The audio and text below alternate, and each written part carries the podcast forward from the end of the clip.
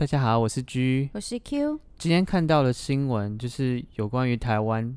本土案例竟然增加了一百八十个，非常的震惊。嗯，想从去年到现在，我们其实就是在台湾都是防疫防的蛮成功了，所以听到这个的话，就是要大家就是真的真的要配合政府的政策，然后要勤洗手、戴口罩。那我相信我们一定会很快就度过这个难关的。嗯，大家可一定可以一起好好度过。我觉得就是出门就尽量少出门，如果没有必要的话。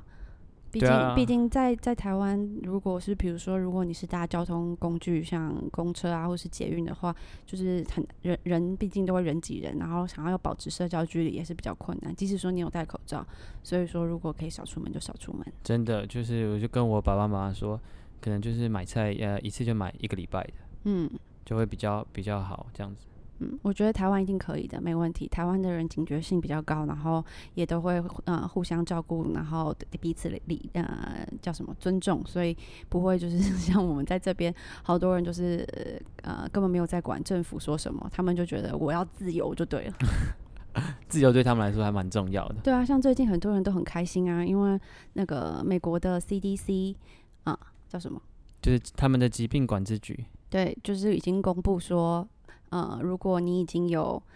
呃全部的叫什么打完全部的疫苗，你就可以不出门不用戴口罩了。包括室内室外。没错，而且我们很喜欢的一家那个呃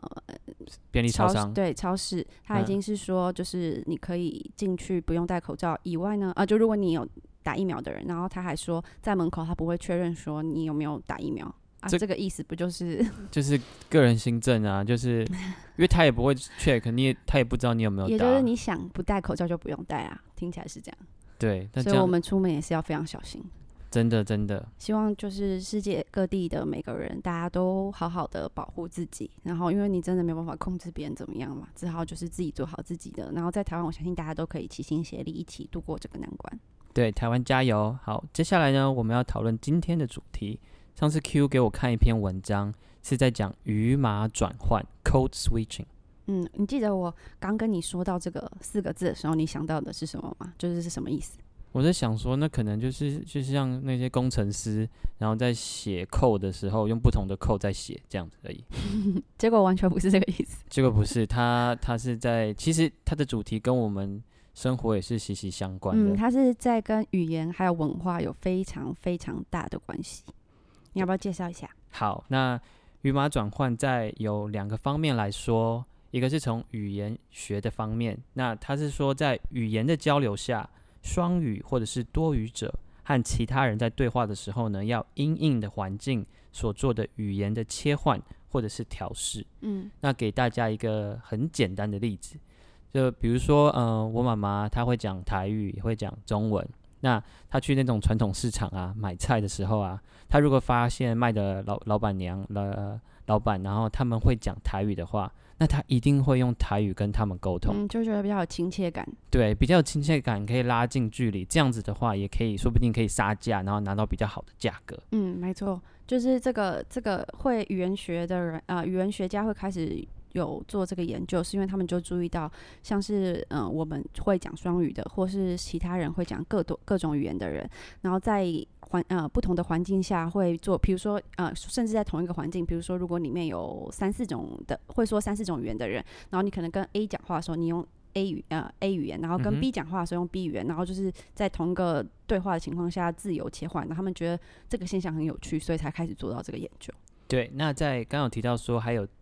从语言学上，然后第二个就是在社会学上嗯，的是从语言学上做延伸嘛？对，没错。所以从在社会学的角度来说的语码转换，是你指你的行为的切换。那它的目的呢，是为了要在多种族之间要互动的更协调。那会影响的有包括生活的品质、经济的注意，甚至是生存哦。给大家一个例子，在美国社会底下，就是常常会对非裔族群有刻板印象。甚至是种族歧视，就会觉得说他们会有犯罪的前科或者是倾向，所以在当他们教育下一代的时候，比如说呃，他们被警察临检的时候被 pull over，那他就会跟他们说，你要保持一个非常谦虚、有礼貌的态度，因为有可能当他们做出一个举动，就跟我们一般人正常的举动，但对警察来说呢，他们会过度的读误解，嗯，所以可能会造成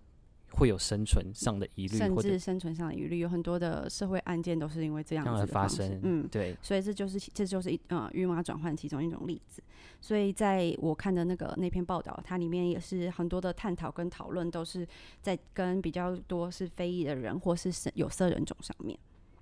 好怎么样可以看得出就是你正在做语码转换呢？嗯，有三个现象。那第一个就是说，为了要融入这个主流的文化，那主流是有包括上引号、下引号的。那你会用去讨论或是一些呃特别的议题，跟主流文化比较相关的议题。没错，呃，就是可以给大家一个例子，就是嗯、美国人很喜欢运动，那他们有四大运动，然后那个 football 我知道，篮球，对美式足球，对那篮球、嗯还有棒球，还有 hockey。嗯哼，对，那在德州，我们这边其实是很疯美式足球的，嗯哼，因为我们有那个 Dallas Cowboys，、所以嗯哼每当有那个有球技的时候呢，嗯、这个是一个非常跟很很好跟他们呃聊的话题。嗯就我在上班的时候，就是嗯、都会跟他们讲到说呃有关于足球的东西，因为其实我也不太懂嘛，但就是会听他们讲，就是多跟他们聊这样子，就是可以跟他们拉更拉近距离。嗯，我像我我刚来的时候，我也是听说，就是他们很喜欢美式足球。那我对美式足球是一窍不通，也从来没看过半场比赛。然后为了要就是融入，可以跟他们聊天，因为常常就比如说吃饭的时候，他们就会聊到啊，尤其是在球季的时候。然后我还特别就是上网找那个影片，然后在那边看，完全看不懂。然后我还找了我的朋友，就是呃美国人的朋友，然后他们会喜欢看的人，然后教我说怎么看说，哦这是什么意思，那个是什么意思，然后去讨论。结果我真的是没有学到诶、我每次去玩，我还是可能聊个两三次就马上破功，就知道说哦，我还是就是 完全不会那个美式足球。不过篮球你就很可以啊，篮球可以因为你本来就很，喜欢。对啊，那刚好我们这边有呃那个达斯呃小牛队 Mavericks，、所以呀我也常常会跟他们会聊到有关于篮球的东西，这样子。嗯哼，那接下来是第二个，就是说你会改变你的穿着或者是讲话的方式，那目的是为了要让你觉得你不是某个特定的种族，让别人觉得对，让别人觉得这样子。嗯那在讲话的方式呢，我就想到说，嗯、我有个呃，之前一个前老板，他是墨西哥人，嗯。那他刚被调来美国的时候呢，他就会跟我们这些就是美国的人这些同事呢，他常常就会使用俚语嗯哼，去跟他们沟通。那像有一次啊，他请我们吃饭，然后我们就去一家餐厅里面，然后就是是他付钱嘛，然后呢，他就是我 特别说，对对，因为他就说，他就他就讲了一个俚语，然后他还不确定是不是正确的用法，还问那个就是旁边的白美国人这样子，他就说叫做嗯、dine and dash，嗯，意思就是说吃霸王餐的意思。嗯对，那他都会常常用这些嗯讲俚语的比较口语的方式来跟我们做互动，这样子。嗯我想他也是希望可以就是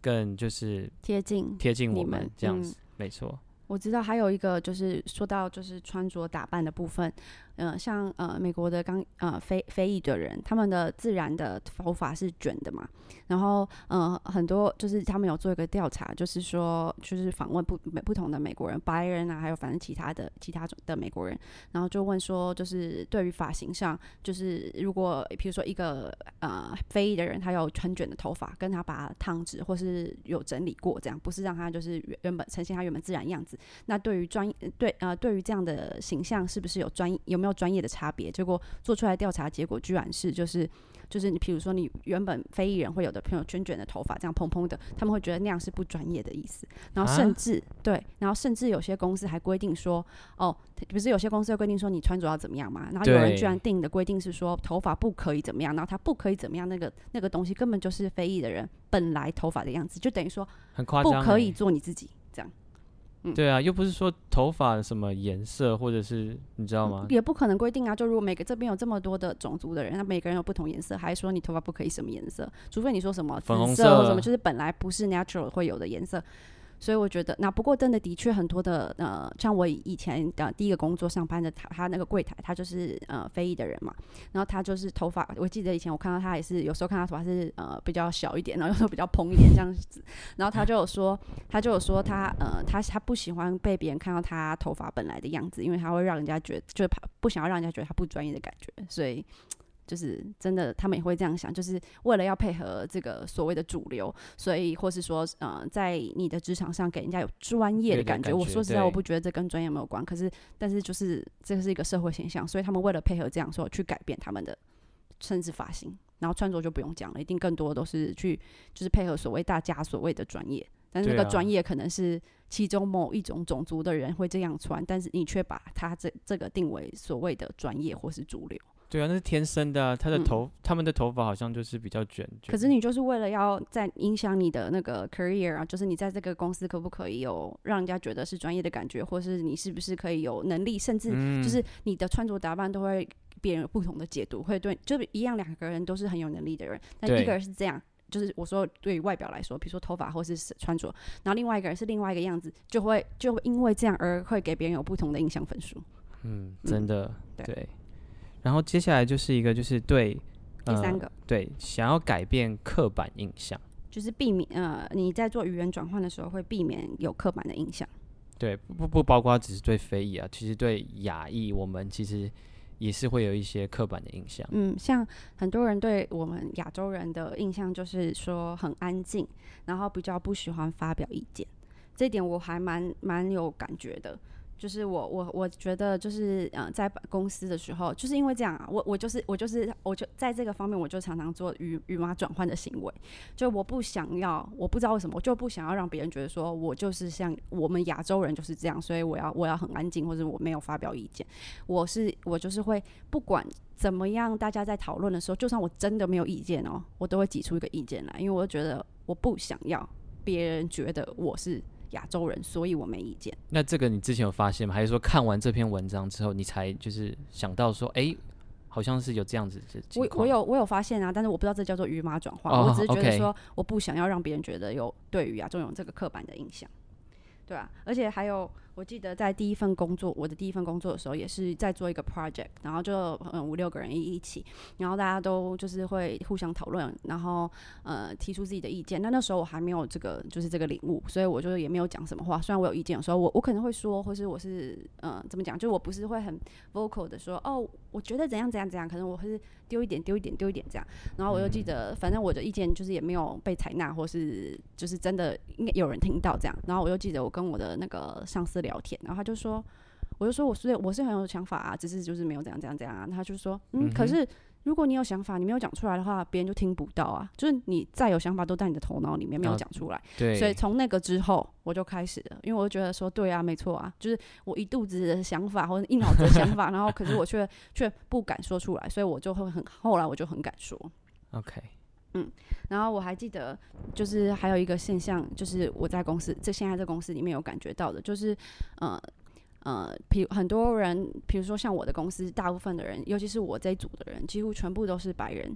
然后只有我一个亚洲人，然后我就会觉得说，我我会有一点压力，就是我会觉得。尤其是我们公司的，我认识他们嘛，就是他们是很少接触到亚洲人，就算在这边，其实很多亚洲人，但是他们应该说看到会看到，可是不会有，就是比如说朋友是亚洲人这样，所以就等于说他们所有对亚洲人的资讯就从我这边来，你知道吗？就如果他们会说哦亚洲人都怎样怎样的时候，那个亚洲人就是我，所以我就会有压力，我就觉得说哦我好像是代表什么，所以我就更会想要把。我做成另外一个样子，觉得我是有融入的，然后我不是那样的，就是不想要别人对我们有亚洲人怎么样的刻板印象。对对对，然后所以那个像很多黑人，黑人也是也是有这个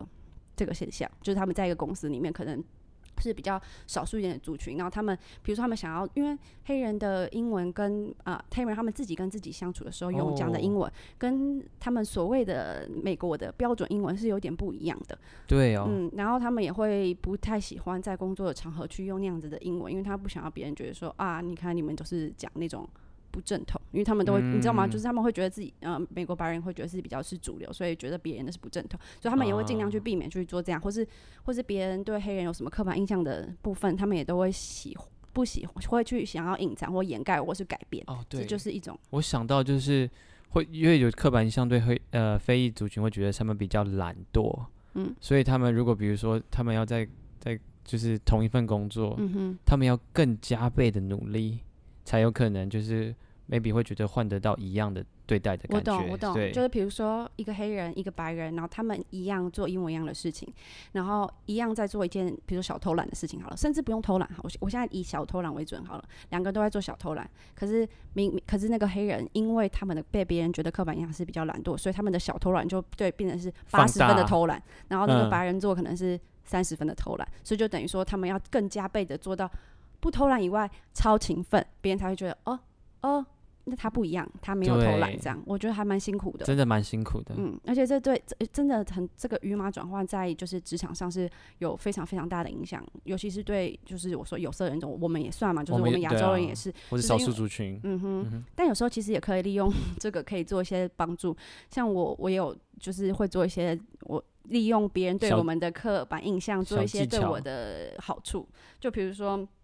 因为别人对就会觉得我们相对安静嘛，所以就等于虽然我还是有意尽量的在表达意见，但是我也是安静的表达，就是我不会很大声的去回话或去抢话的。可是我嗯不对对对，但是我还是我会尽我会去表达，但是因为我平常的时候是比较安静的吧，对不对？就是我虽然会讲话，嗯我会讲话，可是我是比较让就因为别人已经对我有印象啦，所以等于就像刚刚我们举的例子一样，就是我可能做到九十分的爱讲话，别人还只是觉得五十分而已，所以嗯所以别人说别人对我印象还是相对安静。然后可是因为这样的更好，就是因为有时候我有些事情我真的觉得我有非常强烈的意见，我我需要我需要别人聆听跟采纳的时候，我就会更